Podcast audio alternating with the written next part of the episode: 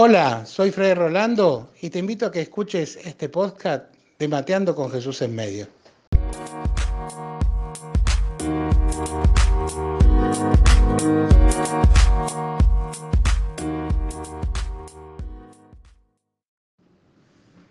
Bueno, ¿qué tal? ¿Cómo les va?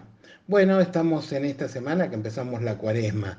Hoy es miércoles de ceniza, jueves de ceniza, viernes de ceniza, es todo con ceniza. ¿Qué tendrá que ver la ceniza? La ceniza era un signo de penitencia, donde uno cuando tenía ceniza en la cabeza nadie lo molestaba porque entraba como a una especie de retiro espiritual dentro de la comunidad cristiana y todos esperaban que un día esa persona encuentre lo que busca, que es la reconciliación de su corazón.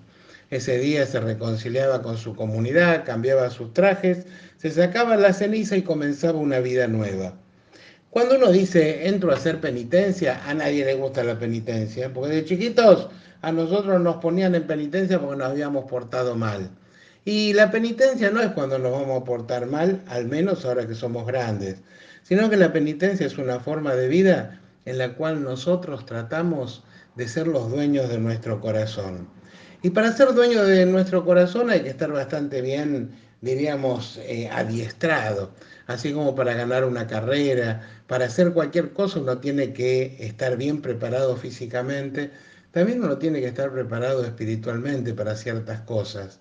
La penitencia te ayuda a vencer todas aquellas cosas que a veces te esclavizan en tu vida y que a veces vos pensás que nunca vas a poder dominar. La penitencia es una manera también de que uno pueda dominar el corazón de ese yoísmo que hace de que siempre estemos heridos porque nos sentimos que nos están atacando de todos lados. Y claro, si somos el centro, pero ya cuando uno encuentra el centro, que es Jesús, posiblemente ya esas cosas cambien. Entonces ya no sea la persona herida. Eso no significa que no sea que sea perfecto, pero ya no sea la persona herida que esté dando lástima. Cuando una persona comienza un camino de penitencia, lo que busca es ser libre, eh, no depender de nada, sino solamente depender de aquel que me da la fuerza. Todo lo puedo en aquel que me conforta, decía San Pablo, ¿no?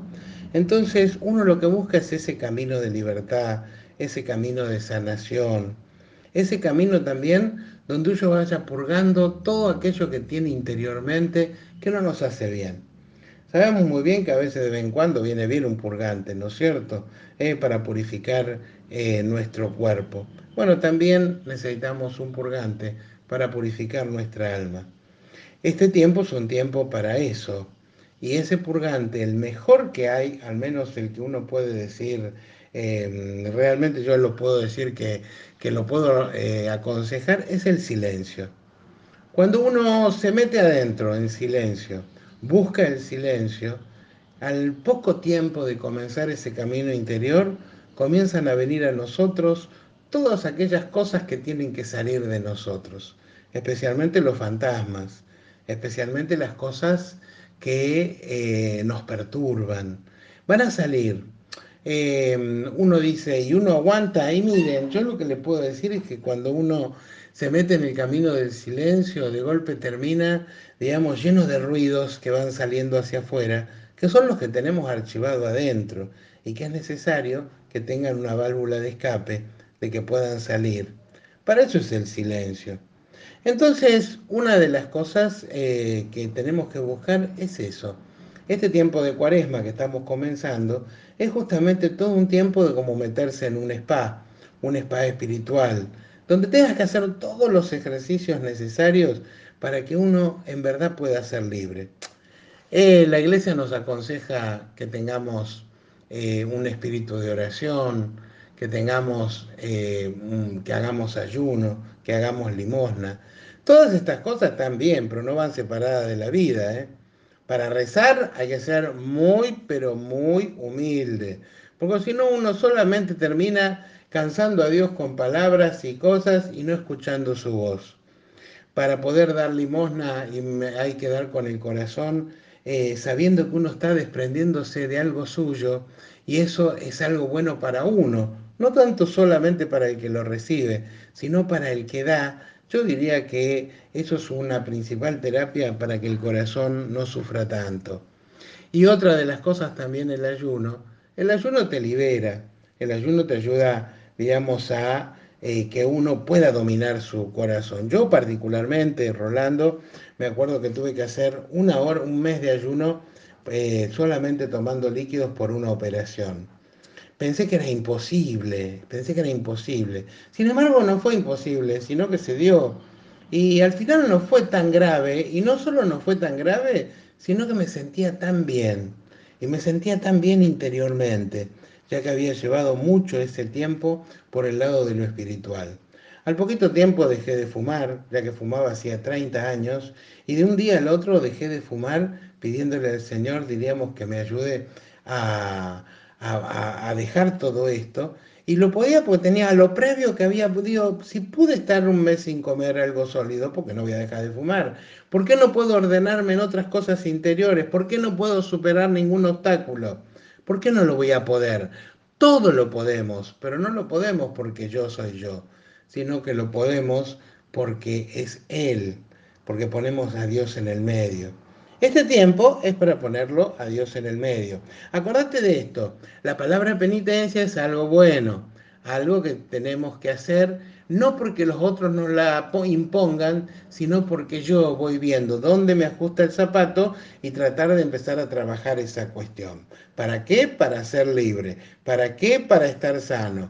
¿Para qué? Para sacar de mi corazón todo aquello que es un lastre y poder eh, realmente estar bien llegar a la Pascua, llegar a la Semana Santa, llegar a todo este tiempo reconfortado de uno ver de que ha corrido una carrera muy fuerte, ¿no es cierto? Y que sobre todo la ha ganado. Y la ha ganado y ¿quién se tiene que enterar? Nadie. Sino solamente muchas veces uno y la almohada. Nada más. Dios, por supuesto, ¿no? ¿Por qué? Porque lo principal de todos los logros que hagamos a nivel espiritual son logros que tu Padre que ve en lo secreto te los va a recompensar. ¿Qué es lo que dice el Evangelio del miércoles de ceniza?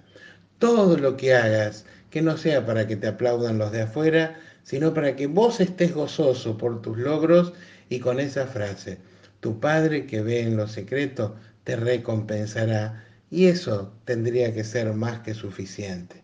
Que el Señor le dé la paz, que los bendiga, que tengan una muy linda cuaresma en este primer tiempo de eh, cuaresma, eh, de este tiempo especial.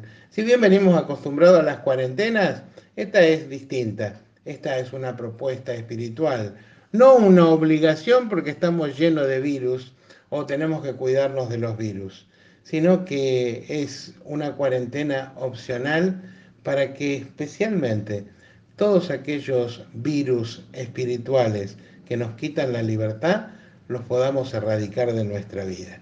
Que el Señor los bendiga en el nombre del Padre, del Hijo y del Espíritu Santo y la Virgencita María los cubra con su manto. Amén.